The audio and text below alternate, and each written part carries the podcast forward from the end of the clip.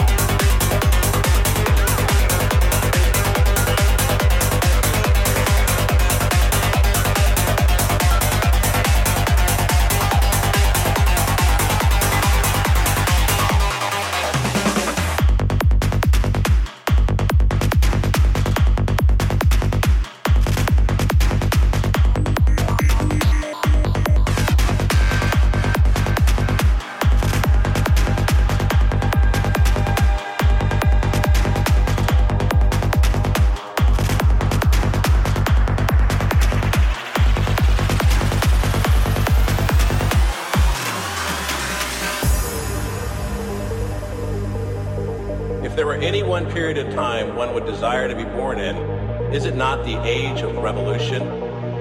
When the energies of all men are searched by fear and by hope, and when the historic glories of the old can be compensated by the rich possibilities of the new era. This time is a very good one if we know what to do with it.